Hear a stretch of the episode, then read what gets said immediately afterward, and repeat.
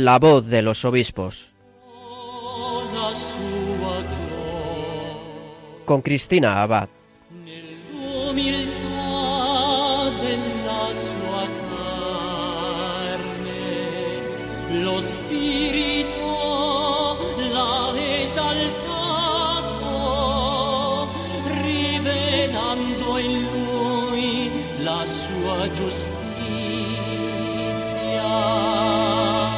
Muy buenas noches, querida familia de Radio María. Un cariñoso saludo de quien les habla, Cristina Abad.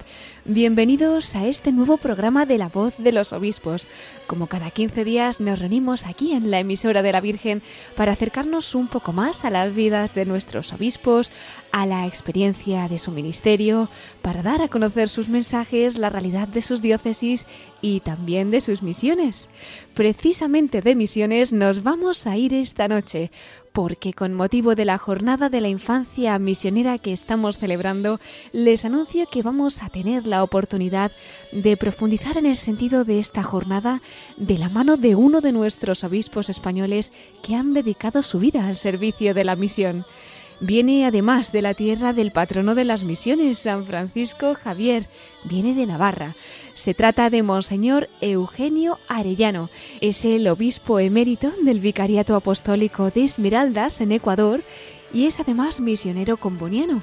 Podremos conocer su testimonio misionero, acercarnos a la tierra que ha evangelizado durante los últimos 49 años allí en Ecuador y también, como decíamos, podremos conocer en profundidad el significado de la jornada de la infancia misionera que estamos celebrando, en la que, como no podía ser de otra manera, pues tendremos también unos momentos especiales dedicados a los niños, los grandes protagonistas de la jornada de esta noche. De modo que este será un programa especial dedicado a las misiones. Pero antes, como no, quería tener una mención especial para felicitar a los obispos que en los últimos días han tomado posesión de sus nuevas diócesis o que han recibido la consagración episcopal, como es el caso del nuevo obispo auxiliar de Toledo, Monseñor Francisco César García Magán, que ayer era consagrado obispo en la Santa Misa que se celebró en la Catedral Primada de Toledo y que estuvo presidida por su arzobispo, Monseñor Francisco Cerro. Una celebración bellísima a la que pudimos unirnos a través de la retransmisión de Radio María. Pues nuestra felicitación para Monseñor García Magán y también nuestra oración por él, por supuesto. Felicitamos también a los dos obispos que el pasado fin de semana tomaban posesión de sus nuevas diócesis. Por un lado, Monseñor José Luis Retana tomaba posesión de la diócesis de Ciudad Rodrigo y también de Salamanca. Y a su vez, el pasado domingo, también el arzobispado castrense acogía la toma de posesión de su nuevo arzobispo, Monseñor Juan Antonio Aznárez. Y a ello sumamos otro nombramiento que se hacía público el pasado miércoles, el de Monseñor Santos Montoya, obispo auxiliar de Madrid, como obispo de la diócesis de Calahorra y la Calzada Logroño. Como ven, hemos comenzado el año con muchas novedades en nuestra Iglesia española y no serán menos los próximos meses porque esperamos celebrar varias tomas de posesión. La próxima será el 5 de febrero, en la que Monseñor Salvador Cristao tomará posesión como obispo de Tarrasa. La siguiente será la de Monseñor José Ignacio Munilla, que tomará posesión como obispo de Orihuela, Alicante. La siguiente semana, el 19 de febrero, tendremos la consagración episcopal y la toma de posesión de Monseñor Jesús Pulido como obispo de Coria Cáceres. Y ya en marzo, el día 5, se celebrará la toma de posesión de Monseñor Santos Montoya, que como decíamos ha sido nombrado obispo de Calahorra y la Calzada Logroño. Pero tendremos todavía una celebración más, la del 12 de marzo, en la que Monseñor Francisco Conesa tomará posesión como obispo de Solsona. Pues como ven nos esperan muchas novedades en nuestra iglesia española. De todo ello les seguiremos informando, por supuesto, aquí en Radio María. Así que ahora les invito a unirnos en oración por nuestros obispos y le pedimos especialmente a la Virgen que les siga guiando y acompañando. Bueno, y ahora, como decíamos, vamos también a unirnos a la celebración de la Jornada de la Infancia Misionera y nos vamos de misión en la voz de los obispos.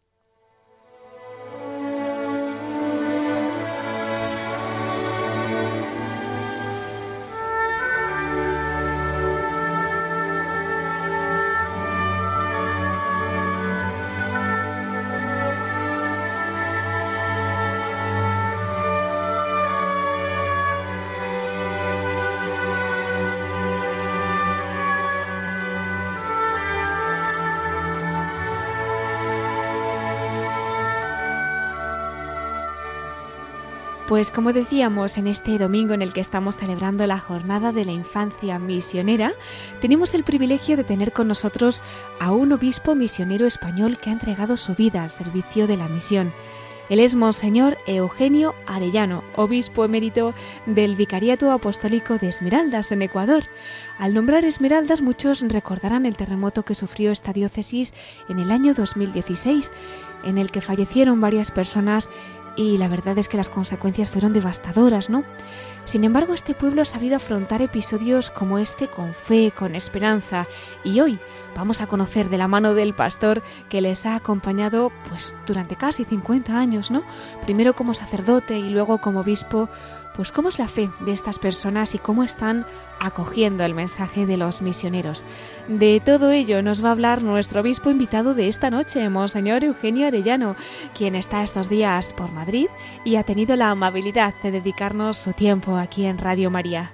Como les comentaba, es de Navarra, nació el 11 de noviembre de 1944 en Corella en 1968 se trasladó a Portugal para realizar sus estudios de filosofía y a París posteriormente para los estudios de teología.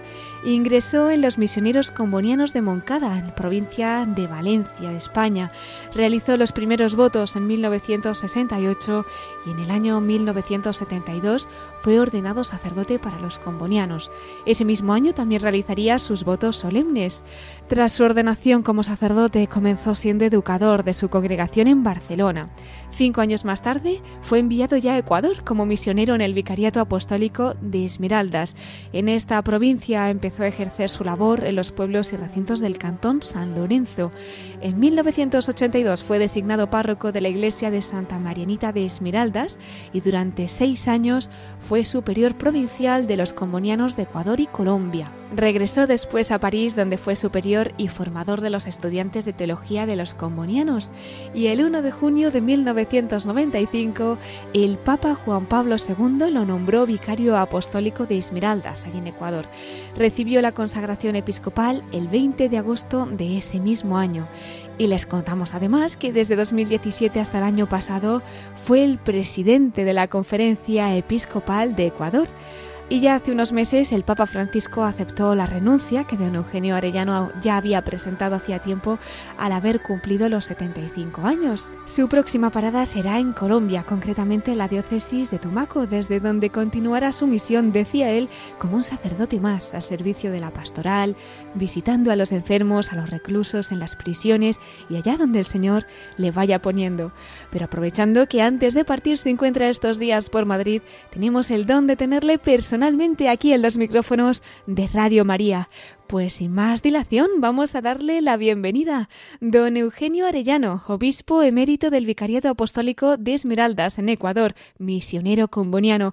Muy buenas noches, es realmente un regalo tenerle con nosotros aquí en La Voz de los Obispos.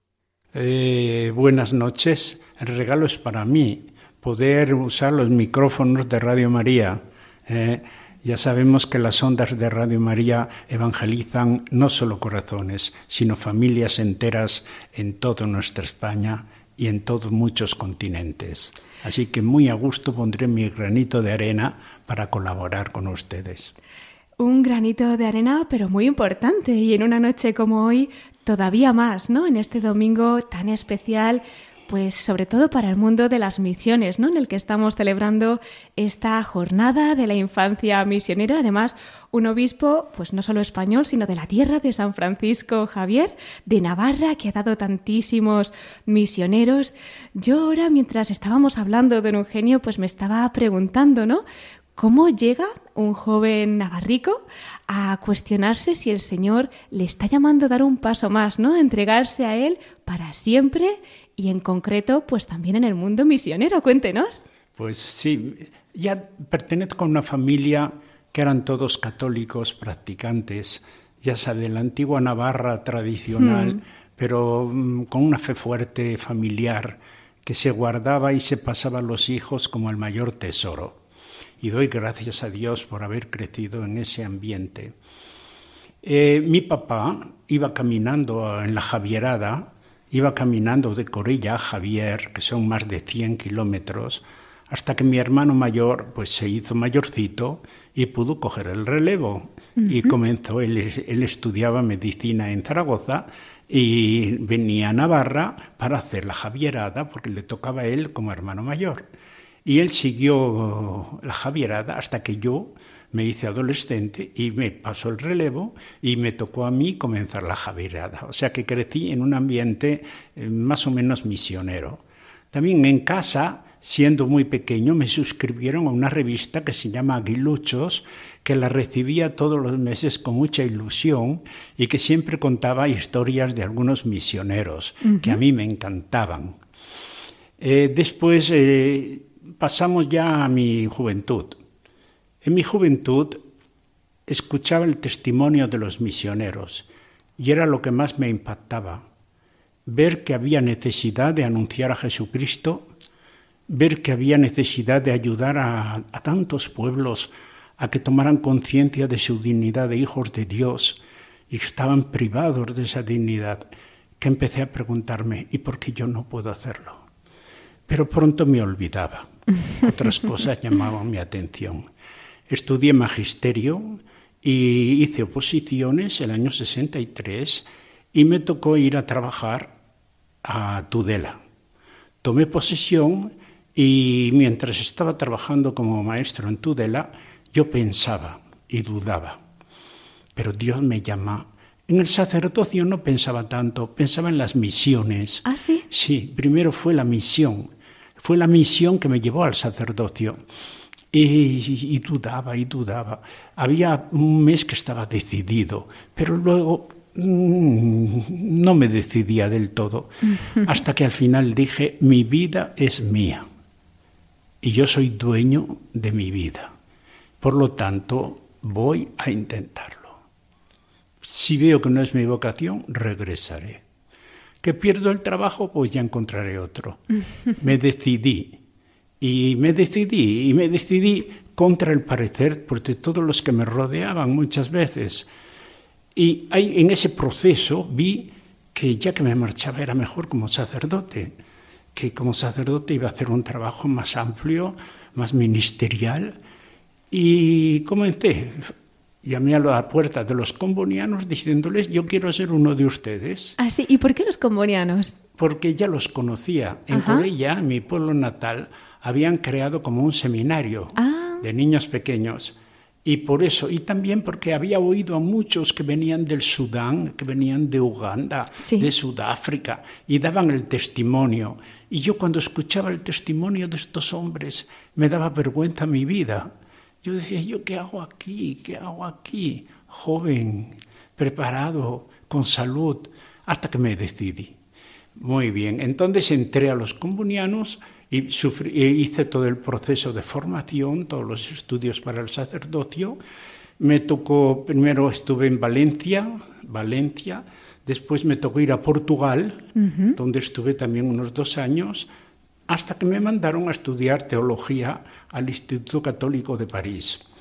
Y allí fui ordenado sacerdote y todo ese tiempo de preparación iba madurando mi vocación, se iba perfil, dejaba de haber tanto sentimiento y era la, era la respuesta y la vocación más firme, con mayores raíces. Me ordené sacerdote y ayudé a otros jóvenes que andaban en el mismo proceso de discernimiento. Y me mandaron al Ecuador. Lo mejor que me pudo pasar en la vida. ¿En serio? Fue ir a Ecuador y sobre todo a Esmeraldas. Dentro del Ecuador me mandaron enseguida a Esmeraldas.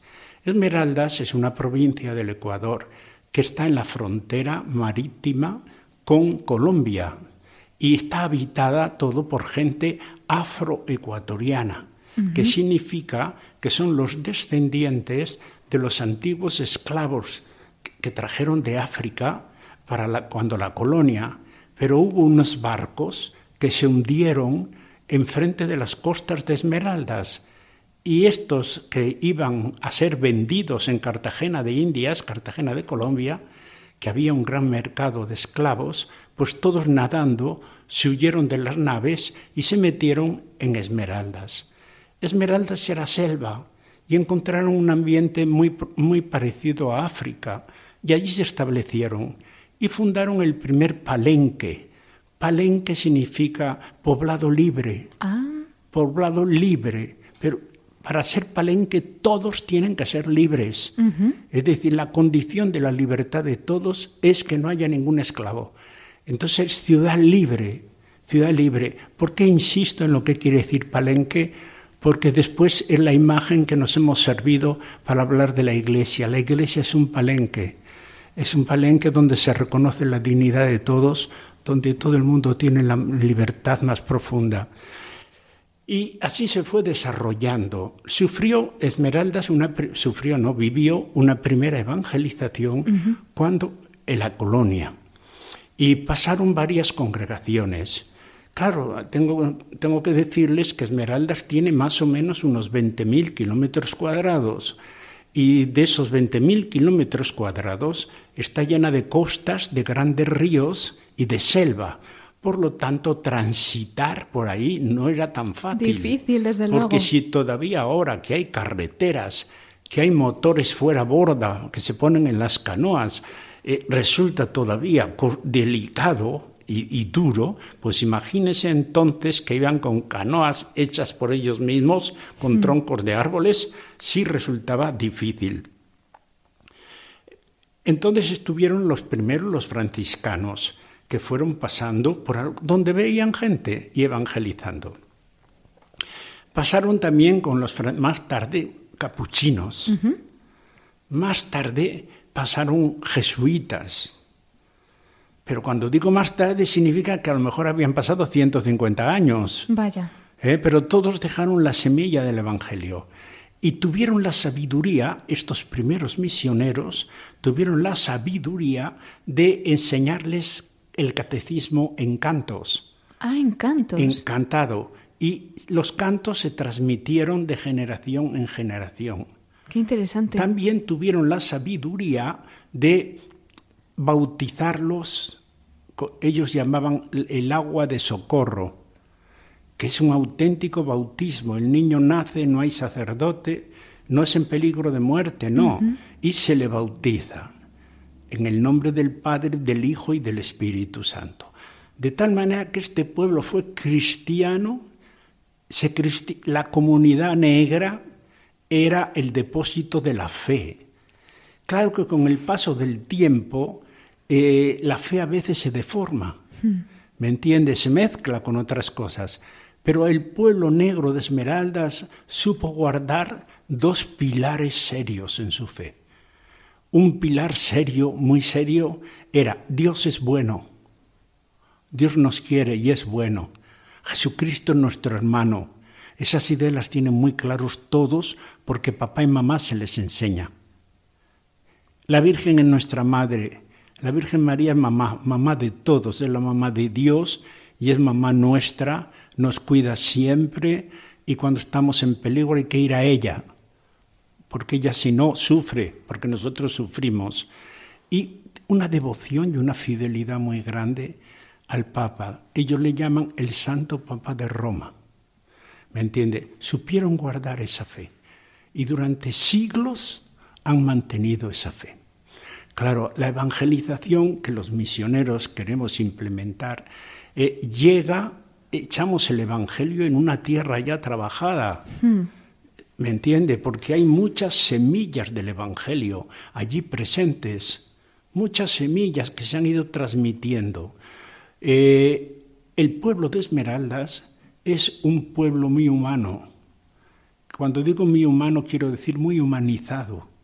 Esos valores que en Europa se han perdido, esos valores de apoyo, de solidaridad, de respeto, pues los pobres de Esmeraldas son muy unidos, muy aunados, muy aunados. Para ellos el mayor pecado es el odio.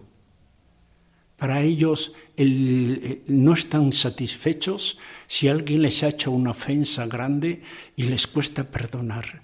Y lloran y piden y piden porque quieren perdonar. Qué bonito. Porque sentir mal y pensar mal no es como en Europa. En Europa pensar mal, sentir mal, tiene una connotación casi sexual. Allí no. Allí pensar mal, sentir mal es desear al que te ha hecho daño, desearle un mal. quiere decir que han entendido muy bien el Evangelio. Hmm. Entonces es un pueblo muy solidario, es un pueblo que si uno pasa necesidad, los vecinos saben ayudarlo sin que el otro lo pida y tienen un concepto muy grande de su dignidad. Tienen un concepto de su dignidad muy grande, muy grande. Eh, creo que hay ha habido muchos peligros de que esta dignidad se les quiten. ¿Y se les quiten quiénes? Pues muchas veces gente que viene de fuera, de otros países, y que va con el afán solo de aumentar su dinero, eh, con la explotación de materias primas, talando los bosques, explotando pequeñas o grandes minas de oro y de otros minerales, y entonces intentan corromper estas gentes con el dinero, rompiendo la solidaridad existente. Esa es una de las amenazas que desde hace unos años está muy presente. Pero la naturaleza de ese pueblo es, eh, es de mucha solidaridad, de mucha confianza en Dios. Le cuento que una cosa que para España sería un poco impensable. La muerte en nuestra cultura española está rodeada de una cierta neurosis. Cuando alguien va a morir, pues todo el mundo en la casa se pone frenético y el que más, el que moribundo. Me tocó asistir a un enfermo que estaba para morir, pero y que no teníamos medicinas. Yo no tenía ninguna medicina para calmarle sus dolores, para ayudarle a bien morir. No, no tenía nada. Y recuerdo que le dije, eh, ¿cómo muere hermano? ¿Cómo muere? ¿Se va a encontrar con Dios? Y dice, sí. Y me dice, ese es mi mayor consuelo. Yo he cometido muchos errores en la vida, muchos errores. He traicionado mi hogar muchas veces. He hecho sufrir a mi mujer, poniéndole otras por delante. No he sido bueno con mis hijos, todo eso lo reconozco. Pero Dios es bueno, Padrecito. Dios es bueno y Dios nos quiere a todos. Entonces, Diosito me perdonará. Muero tranquilo porque Dios es bueno. Qué confianza. Entonces, eso, eso no se aprende en los libros. Eso no se estudia en las aulas ni en el catecismo. Eso, es, eso lo da la bondad de una vida, que quizá ha cometido pecados de debilidad, pero no de maldad. El corazón de ese señor estaba sano. Y por eso tenía esa confianza tan grande. Yo muero, pero Dios es bueno. Me acogerá en sus brazos. Y es cierto, esa teología es mucho más cierta que cualquier otra cosa. Eh, he visto también la solidaridad. Mire, los niños en los pueblos hay veces que ahí pasan hambre, pero en cuanto el niño aprende a caminar, ya no muere de hambre, porque el niño salta de la casa, se va arrastrando y donde ve humo, que sale humo de la casa, ya entra. Y el niño a su media lengua dice comida para yo. Y entonces le dan arroz, le dan plátano, lo que haya. Qué generosidad. Sí, hay una generosidad muy grande. Cuando en los pueblos de una cabaña no sale humo, significa que no hay nada para cocinar. Y, y no a la señora pedir. Las vecinas se dan cuenta que no sale humo y se dicen unas a otras, no hay humo en casa de la señora tal, no hay humo. Y entonces juntan y le pasan unos platos, sin que ella pida nada. ¿Cuánto tenemos hay que aprender? Como una red, hay una red no institucional, eh, hay una red tejida que esto remedia la pobreza. Y eso y, y hace que la pobreza sea digna. Hace que la pobreza sea digna. Cuando alguien se enferma, Antiguamente no había tanto dispensario y hospital como ahora. Había que sacarlos a la ciudad y los viajes eran costosos. Entonces cogían una sábana, normalmente lo hacía la mujer, un grupo de mujeres, y pasaban por todas las casas cuatro mujeres con cada una de las puntas de la sábana. Y decían, venimos a pedir porque tenemos que llevar al hospital a tal señora. Y cada uno echaba lo que podía y siempre llegaba para sacar a la señora y volver a traerla. Es decir, la solidaridad a mí me recordaba mucho, a veces hasta lloraba. Venían a mi mente las palabras de Jesús en la multiplicación de los panes. Cuando les dice Jesús, dadle vosotros de comer. Dadle vosotros de comer. Y es verdad, es verdad, entre nosotros los cristianos eh, tenemos que tener siempre esa solidaridad, pero una solidaridad que no quita la dignidad al otro. Por eso me gusta mucho todos los proyectos de Caritas, porque se ayuda, se soluciona, pero se respeta mucho la dignidad. ¿Me entiende? Me encanta, me encanta eso. Y también en ese mismo sentido yo puedo decir a todos los que me escuchan, en el campo que más trabajé, además de la evangelización y de la familia, fue en el de la educación. Fueron centenas de escuelas que me tocó abrir en la selva y muchas escuelas las pude abrir porque me apoyaba la infancia misionera. Yo hacía un proyecto, mandaba un pequeño diseño hecho por mí y lo mandaba y recibía después la ayuda para comenzar a construirla.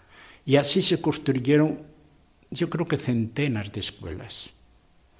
Incluso, incluso con esos fondos preparábamos los profesores. Y muchos niños tuvieron, y niñas tuvieron acceso a una educación de calidad de calidad eh, gracias a la solidaridad que representaba la infancia misionera. De tal manera que supe que había lugares de España donde hacían rifas, donde hacían conciertos y sacaban sus fonditos. ¿Me entiende? Y estos me llegaban y con eso trabajábamos todo, porque se multiplica todo, se multiplica. Todo se multiplica, desde luego, y más con estas cosas para el Señor, ¿verdad? Sí, sí es verdad, sí es verdad. Y qué bonito era ver a esos niños con, su, con sus cuadernitos, con su todo. Al principio, qué duro que era no habían ido nunca a la escuela, no sabían coger un lápiz, no había mina de lápiz que resistiera la presión de esos muchachos. Se ponían a escribir, se quebraba la mina de lo que apretaban. Se ponían a escribir, rompían el cuaderno, ¿me entiende? Pero bueno, poco a poco, poco a poco se les ayudó. E incluso le puedo decir a los niños que esto sería bueno que en España también se hiciera. La educación de los niños era para los papás una ocasión donde aprendían el buen trato, la cultura del buen trato. Los misioneros somos partidarios de que el niño necesita un ambiente relajado, un ambiente de cariño, de, de un cariño hecho ternura. Y entonces, en las reuniones con los padres de familia, se mentalizaba la importancia de la cultura del buen trato, para ser felices como papá debe de respetar a la mamá y tratarla bien, como mamá debe de respetar a papá y tratar bien, y como ambos no pueden andar castigando y pegando a los hijos. Y esto, una vez, otra vez, otra vez, llega un momento que se posiciona en el colectivo y se tiene influencia y se vuelve cultura, se vuelve cultura, sí. Yo recuerdo en esos pueblos de la selva muchas veces había la cultura del buen trato, abundaba mucho más que en los suburbios de Guayaquil o en los suburbios de Quito. Los pobres no se evangelizan. El pobre que recibe el Evangelio como que es un espejo donde se reflejan los valores del Evangelio y nos los, nos los devuelven. Pues realmente edificante este testimonio de este pueblo tan cercano a usted. Además, durante tanto tiempo, creo que 49 años, ¿no? Ha estado allí, notados como obispo, ¿verdad? Nacer, 19 como sacerdote. Y como obispo, 20, Bueno. Y he visto nacer a la mayor parte. A veces me decían los jóvenes, mm, Monseñor, mi papi me dice que lo que hizo la primera comunión con usted y mi abuelito me dice que lo casó usted. Es decir, era mi pueblo. Pastor y padre de todos, así es.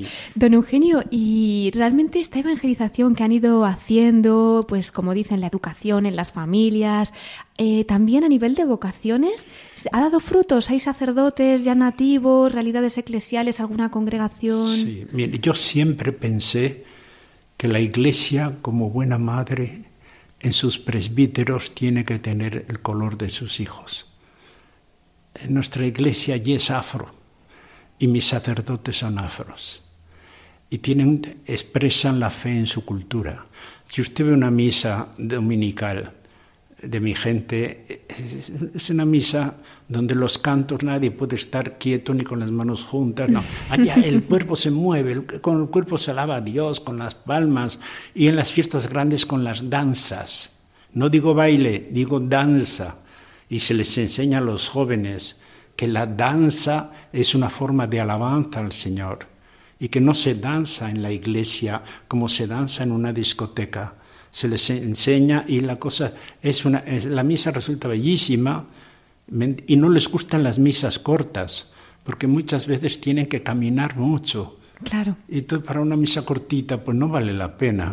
Yo digo, y en Europa, que con media hora ya se aburren. ¿Verdad? ¿Cuánto tenemos que aprender de verdad de este tiempo del Señor que escatimamos? es lo más grande. Me atrevería a decirle, en los pueblos y en las misas de las parroquias de los suburbios, muchas veces sin pedirlo ni quererlo, la homilía es dialogada. Yo, por ejemplo, le puedo decir que una vez me tocaba hablar de la Trinidad y es, lo que se puede decir del misterio de la Trinidad. Y un joven se pone de pie y me dice, Padrecito, me disculpe, pero me resulta muy difícil creer que, que, que, Dios sean tres personas y un solo Dios, me resulta muy difícil. su mamá se paró y le dijo, hijo mío, no solo te resulta difícil, es imposible. Pero para Dios no hay nada imposible. Basta que lo creas. Escucha lo que dice el Padre y guárdalo en el corazón. Y yo dije, mira, qué sabiduría que tiene esta mamá cómo confirma la fe y el hijo, para el hijo qué autoridad que tenía la mamá al decirle eso, le entraba dentro. O cuando estás hablando del perdón, se puede levantar alguna señora y decir, lo que está diciendo el padre es verdad, yo sé, yo sé que con odio no se puede vivir, yo sé que el resentimiento es un veneno que el demonio nos mete en el corazón y que cuanto antes te lo quites de encima vas a ser más feliz. Por ejemplo, mi marido me dejó y me dejó con los hijos y yo los crié a todos. Yo no voy a decir que hice fiesta el día que me dejó, me quedé llorando porque siempre lo he respetado y lo he querido. Pero yo que voy a estar resentida, sufriendo y él por ahí divirtiéndose. Yo le perdoné. Pero luego se enfermó de cáncer y ahí me regreso, arrepentido. Su familia era yo, casada por la iglesia. Lo recibí y le dije, te recibo como padre de mis hijos, pero no como marido. Conmigo no me, no me pide relación de matrimonio, pero sí el respeto, el apoyo y la ayuda que necesites porque eres el padre de mis hijos. Y, y uno, uno casi llora cuando ve el, corazón de esta mujer. Claro. Ha entendido las cosas muy claras. No le puedes pedir otra cosa. Y, cuando los hijos le decían algo, ella se enojaba con los hijos y le decía, respete a su padre. ¿Me entiende? Ese cariño grande es propio del pueblo negro afroecuatoriano. Pues estaba yo pensando en un poco lo que es el tema de esta entrevista, ¿no? Que son las misiones y realmente con lo que nos está contando don Eugenio, la catequesis que nos está haciendo y la misión que también el pueblo de allí está haciendo ahora mismo a través de sus palabras, pues no sé las almas que estará poniendo la Virgen en el camino, ¿no? Pero es realmente edificante, pues estos mensajes de misericordia, de perdón, de este corazón que acoge, ¿no? Y bueno, pues como nos dice usted, teniendo muy claros esos pilares, y que realmente esas obras no pues atraen y, hablan más que a lo mejor cualquier otra palabra no yo creo que es un momento bueno don Eugenio para invitar a nuestros oyentes a que reflexionen un poquito sobre todo esto que usted nos ha estado contando y que también pues pregunten ¿no? en su corazón cómo ellos pueden ser misioneros y aprender también de todas estas almas y de todo lo que usted pues ha compartido con nosotros en estos minutos. Vamos a escuchar una canción y enseguida volvemos con usted para que nos siga relatando tantas maravillas de su misión y de la obra tan grande que el Señor continúa haciendo a través de usted. Muchísimas gracias, don Eugenio Arellano, obispo vicario apostólico emérito de Esmeraldas en Ecuador. Hasta ahora.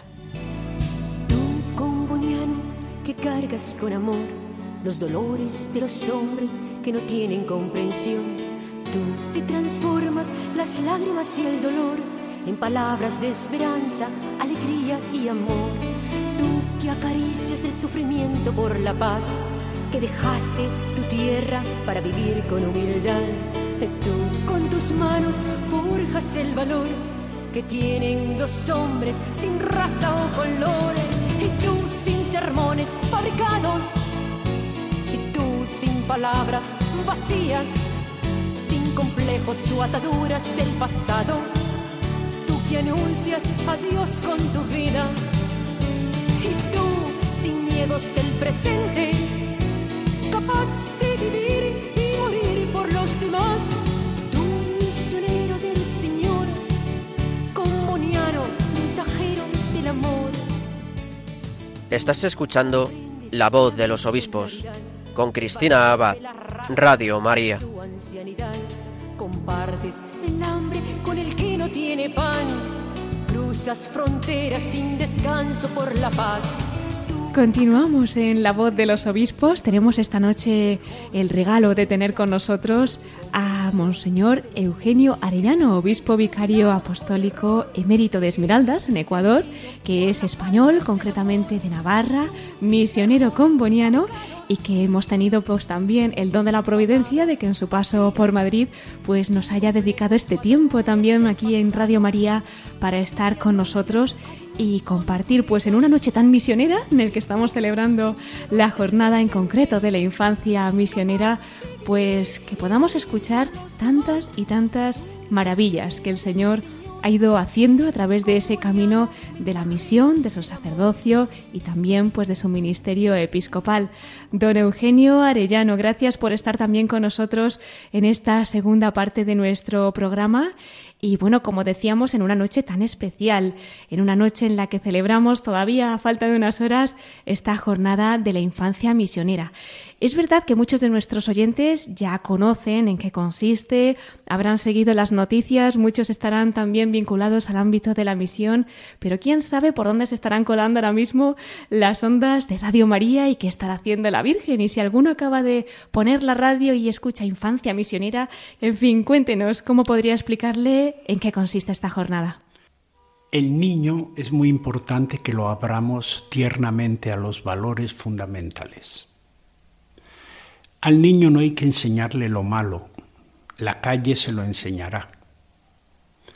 Por eso es importante que la familia y la iglesia eh, veamos los corazones de los niños como una tierra preparada para poner la semilla de los valores evangélicos.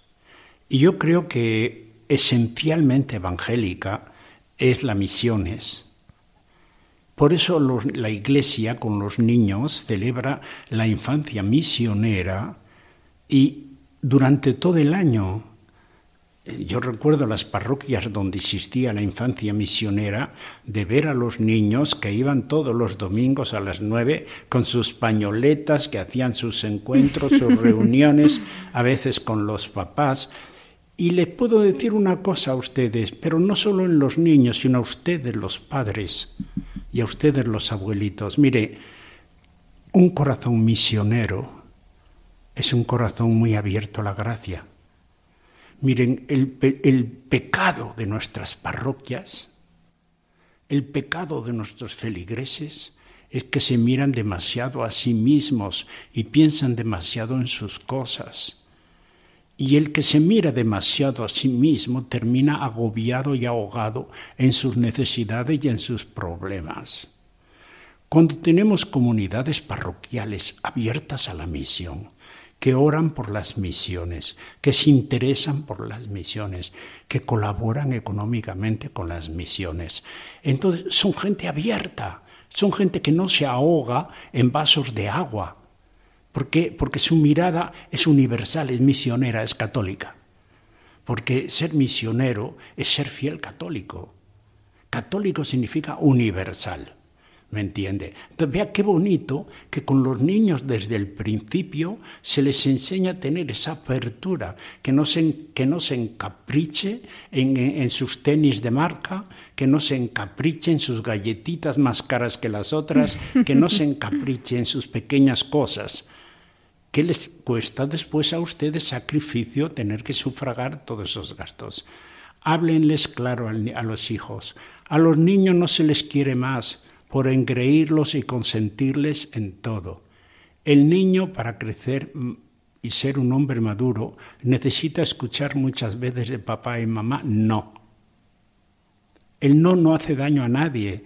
El no son límites que en la vida los van a encontrar y que tienen que ustedes, papá y mamá, prepararlos cuando pida algo que es no. Entonces que el niño sepa que no es no, aunque llore porque eso lo capacita. No sea que ustedes sea siempre sí, llegan a la adolescencia y a la juventud y en ocasiones hasta atentan contra su vida, porque la vida les dijo no. Entonces es bonito que la apertura a la misión nos dé a todos un horizonte grande, muy grande. Muy grande. También yo me atrevería a decir a ustedes adultos que me están escuchando, yo sé que en la vida uno enfrenta problemas y a veces el corazón sin quererlo se llena de resentimientos. Pues miren, yo creo que el amor a las misiones es ese soplo del espíritu que barre todo resentimiento del corazón, porque nos hace apropiarnos de problemas de países muy lejanos, nos hace apropiarnos y sentir solidaridad con familias que están en desgracias muy grandes. ¿me entienden? Y entonces hace que no nos agobiemos porque nos falte algo que en definitiva es una bobera. Y también a ustedes matrimonios, que en ocasiones vuestra vida de pareja pasa por dificultades, les viene muy bien el sentido misionero, les dará fuerza para perdonarse, les dará fuerza para quitar ese colirio que, que venenoso que les hace mirarse de mala manera les dará fuerza para arrodillarse y con las manos juntas hacer una oración y volver al entusiasmo del amor. Volver al entusiasmo del amor, porque es lo que Dios quiere. Y el amor a la misión va a hacer que vuestro amor de pareja no pierda su ternura. pues vamos a pedirle a la Virgen que podamos todos enamorarnos de la misión, porque como dice, todos podemos ser misioneros, ¿verdad? Incluso los que nos puedan estar escuchando ahora mismo, que estén en la cama de un hospital, en una prisión, en fin, en cualquier estado, porque algunos el Señor les invitará pues a viajar y a recorrer el mundo entero como a usted, don Eugenio, donde él quiera, pero cuántos hay que están ofreciendo su dolor, sus cruces y cuyos frutos pues solo se conocerán en el cielo, ¿no? Usted pues nos estaba precisamente hablando antes, ¿no? de cómo con esas ayudas de la infancia misionera han podido realizar tantísimas cosas en las escuelas, con los niños. Entonces, bueno, es verdad que es importante también eh, pues dar a conocer eh, a dónde van estos fondos, ¿no? Porque hay que garantizar que cualquier aportación, por mínima que sea, la Virgen la va a elevar a algo grandísimo y va a ir a muy buen sitio, ¿verdad, don Eugenio? Es verdad, eso yo puedo garantizarlo yo totalmente. La cantidad, no solamente escuelas, dispensarios también hemos hecho e incluso hemos trasladado niños de la selva a la capital cuando necesitaban operaciones que si no morían. O sea que eh, todos los fondos que llegan de infancia misionera son muy administrados. Y Salvan vidas, además, ¿verdad? Por lo que nos dice. Y sí, y dan dignidad, dan dignidad. Sí. Pues don Eugenio, como realmente en este programa eh, nuestros grandes protagonistas también son los niños, ¿no? Además de nuestros obispos, ¿cómo no? Pues hemos invitado también a unos niños que querían hacerle una pregunta y a su manera, pues también participar de esta misión, ¿no? Ellos son Paloma y Fernando García Cano, viven en Murcia, en un pueblo que se llama Abarán, y nos han dejado dos mensajes para usted, precisamente para esta jornada misionera en la que quieren participar. ¿Le parece que demos paso? Con mucho gusto. Muy bien, pues la primera de ellas es Paloma García, como decíamos, que tiene 10 añitos y nos ha dejado este mensaje para usted. Vamos a escucharla. Vamos. Hola, don Eugenio, soy Paloma. Es un honor saludarle. Quería hacerle una pregunta. ¿Qué tenemos que hacer los niños para ayudar en la jornada misionera? Muchas gracias. Paloma, qué interesante. es un gusto escucharte y te mando un besito desde aquí, Paloma. Eh, ¿Qué tienen que hacer los niños para vivir la infancia misionera? En primer lugar, récenle a la Virgen María, que es la reina de las misiones. Récenle unas Ave Marías. A la Virgen María le encanta escuchar las oraciones de los niños, porque ustedes tienen el alma inocente y son sencillos, y toda oración que nace de corazones sencillos, Dios la acoge con mucho gusto y viene al encuentro. ¿Qué pueden hacer? En primer lugar, rezarle unas Ave Marías a la Virgen. Y segundo, también sería bueno que se priven de algún caprichito. A lo mejor tiene ganas de que papá le compre un helado. Pues le diga, papi, no quiero el helado, pero dame la plata del helado que quiero ayudar a la infancia misionera. Cositas así que son pequeñas, insignificantes, pero que sin sacrificar a los papás, eh, le estás dando algo tuyo, tuyo, un pequeño sacrificio, o a lo mejor te apetece comprarte unos zapatillas de marca que valen mucha plata, ¿me entiendes? Entonces dile, mami, vamos a comprar unas que valen la mitad y la otra mitad vamos a darla a la infancia misionera. Qué bonito cada vez que usted se fija en sus zapatillas, saber que gracias a su sacrificio otro niño puede llevar otras zapatillas en vez de ir descalzo. Todo eso. Pues muchas gracias, don Eugenio y Paloma. Tomamos nota, ¿eh? Yo también, la primera. Bueno, y su hermano Fernando, que tiene dos añitos más, también don Eugenio nos ha dejado otro mensaje para usted, a ver qué le quiere preguntar. Buenas noches, don Eugenio. Me llamo Fernando. Quería preguntarle qué tendría que hacer un niño como yo si quisiera ser misionero por si alguno lo está pensando. Muchas gracias y cuenta con nuestra oración por las misiones. Muchas gracias, Fernando. Usted ya es un hombrecito. Qué gusto escucharle. Si quiere ser misionero, un niño como usted, en primer lugar, tienes que ser aplicado en el colegio y en la escuela. Tienes que ser aplicado. De tal manera que el sacrificio que tus papás hacen se vea recompensado por tu aprovechamiento. Después tienes que ser generoso en la casa. ¿Generoso qué significa? Ayudar. Ayudar con tu hermana, ayudar a los papás. A mí no me gustan los niños que se vuelven exigentes, porque se, se vuelven viejos antes de tiempo y empiezan a exigir a papá, a exigir a mamá, andan siempre protestando, malgeniados. No, a tu edad tienes que estar siempre contento, siempre feliz. También ir a la misa, aunque a veces sea un poco aburrida. Ir a la misa, orar e ir a la misa. Y como le decía a tu hermana, sacrificarte de algún capricho para ayudar a las misiones. Mira, eh, las misiones parecen que están lejos, pero no es verdad. Las misiones a veces son vecinas tuyas. Puede haber alguna persona que vive cerca de ti y que necesita una ayuda, necesita que le sonrías, necesita que le saludes, necesita que le pidas a papá o a mamá alguna ayudita para darles. Entonces es importante que seamos sensibles, que tengamos los ojos abiertos por la misión que nos rodea. No es porque si no hablamos de la misión que está lejos y los que nos rodean, pues no les ayudamos. Así que mi querido amigo Fernando, a luchar a ser bueno. Yo te aseguro que si mantienes tu corazón así, abierto al Señor y abierto a las misiones, vas a ser un joven alegre que todo el mundo querrá. Como te vuelvas egoísta, se te va a poner cara de viejo. ya sabes, Fernando, lo que hay que hacer, ¿eh? Así que adelante. Pues muchísimas gracias Paloma y Fernando García que desde Abarán han estado también compartiendo esta noche con nosotros pues esos mensajes para don Eugenio Arellano y para que también pues de su mano puedan participar como niños en esta jornada de la infancia misionera, pero no solo hoy, sino cada día, porque como bien nos ha dicho don Eugenio hay muchísimas formas de poder colaborar, ofrecer y sobre todo rezar por las misiones para ser misioneros.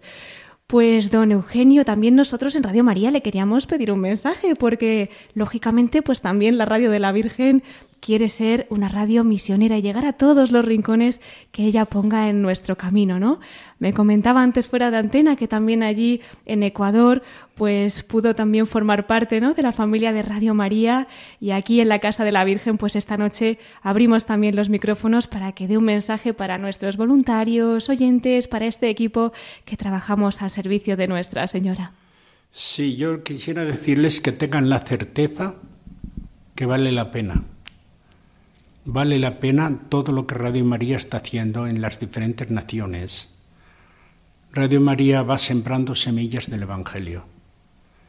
Radio María mantiene la fe de mucha gente. Radio María ejerce también un ministerio de consolación con los enfermos. Acompaña al enfermo. El enfermo se siente acompañado y él hace que la, fe expresada en la oración, acompañada por Radio María, sea eficaz en sus sufrimientos. Eh, Radio María llega muchas veces donde los sacerdotes y las religiosas no pueden llegar. Radio María es escuchada por los pobres. Cuando alguien critique Radio María, no se preocupen, que no será ningún pobre será algún orgulloso que cree saberlo todo. ¿Oyeron? sigan trabajando todos los voluntarios de Radio María porque vale la pena. Eh, Radio María es una obra de Dios para nuestros tiempos. Alguien podrá decir que Radio María es anticuada, que es devocional, tantas críticas, pero yo recuerdo cuando era niño que mi papá me decía, que se tiran piedras solo a los árboles que tienen fruta. Nadie tira piedras a un árbol que no tiene frutos. Entonces es normal que las críticas eh, las tomen pues como que no oyen nada y como que es un premio y sigan trabajando, vale la pena. Dediquen tiempo, energías y, como dice la canción, alma, vida y corazón. Pues con esas palabras nos vamos a quedar. Don Eugenio, muchísimas gracias. Contamos con su oración para poder llevar a cabo esta misión y se lo pedimos a la Virgen. Lo ponemos en su corazón y precisamente en su inmaculado corazón terminamos nuestro programa de hoy con la voz de los obispos desde el corazón de María. Así que le invitamos ya para concluir a que comparta brevemente con nosotros pues alguna anécdota, alguna experiencia o cualquier cosa que lleve en el corazón. Ya me ha contado antes que la Virgen le ha acompañado mucho a lo largo de toda su vida y de su ministerio, así que seguro que puede compartir esta noche pues algún mensaje especial para que nuestros oyentes y servidora amemos todavía más a la Virgen. Sí, eran unos niños que la mamá había muerto a edad temprana y se criaron en la calle uno les daba, un vecino les daba de comer, otro vecino les lavaba la ropa, otro vecino, pero se criaron en la calle. Había una vecina, creo que era de la Legión de María, que se encargó de darles catequesis a todos los hermanos y les habló de la Virgen. Entonces, cuando una vez alguien que llegó allí, una vecina los presentó y dijo, mire, estos pobres niños no tienen la mamá, los mayores dijeron, disculpe vecina, no teníamos la mamá, pero ahora sí que la tenemos. La catequista nos ha dicho que la Virgen María es nuestra madre y ella cuida de nosotros. Qué impresionante. Y, ella va a cuidar de nosotros. Qué bonito, ¿verdad? Qué bonito, desde luego que sí. Si es que tenemos la mejor madre y a veces necesitamos que nos lo recuerden. ella va a cuidar de nosotros. Vea, si usted conociera la catequista, quizá no fue ni a la escuela primaria, pero tenía lo fundamental de la fe. Y supo, supo transmitir a estos niños con certeza el amor de María. Y los niños lo entendieron, ese lenguaje. Por eso pudieron decir, no teníamos mamá antes, pero ahora sí, tenemos la Virgen María que nos cuida y se ocupa de nosotros. Qué maravilla y crecer con esa confianza, ¿verdad? De saberse cuidados y mirados por nuestra Madre del Cielo. Don Eugenio Arellano, muchísimas gracias, pues por haber compartido esta noche tantas cosas de cielo y tierra, ¿verdad? De su vocación, de su ministerio, de su misión. Le agradecemos muchísimo el haber estado con nosotros y bueno, si vuelve por Madrid, creo que su siguiente parada es en Colombia, ¿no? Pero aquí tiene su casa para cuando quiera. Gracias, gracias. Pues si nos da una bendición para concluir.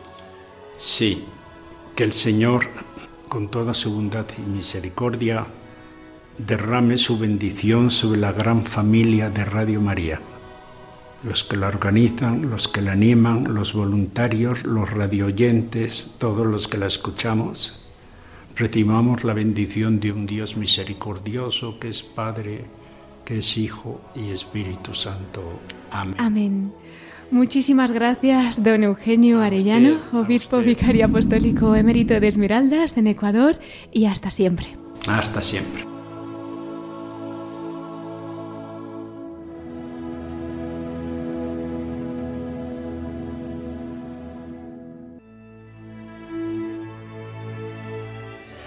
Pues queridos oyentes, hemos llegado ya al final de nuestro programa.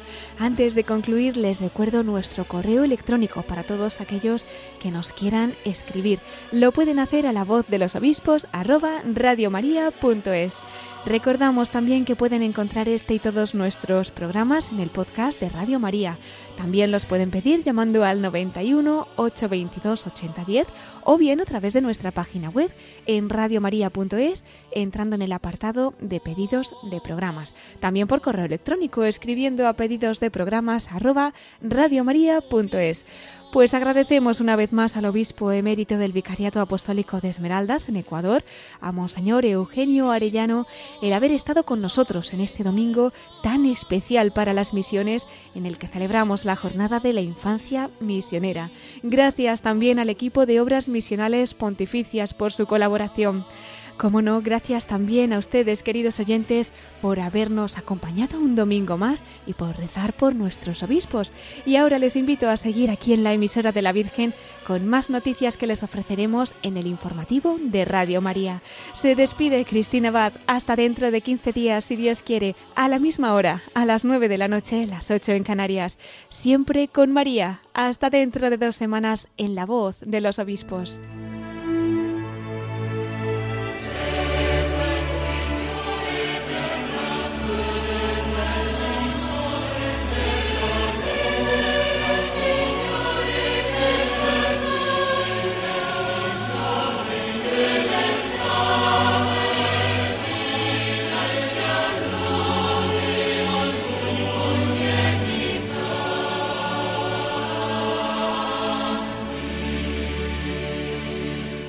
Han escuchado la voz de los obispos con Cristina Abad.